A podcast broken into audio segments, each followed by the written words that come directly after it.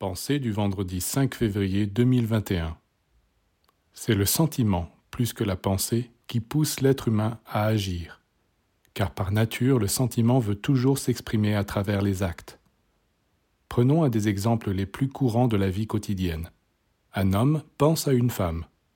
Tant qu'il n'a pas de sentiment pour elle, il la laisse tranquille.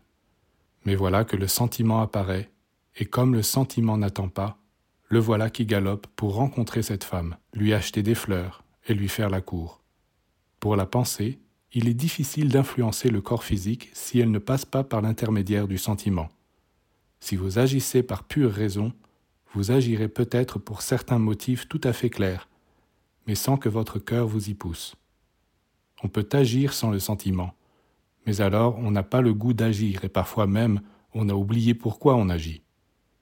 Tandis que si le sentiment est là, oh évidemment, cela ne veut pas dire que l'on sache mieux, et souvent c'est même pire, car on part à l'aveuglette.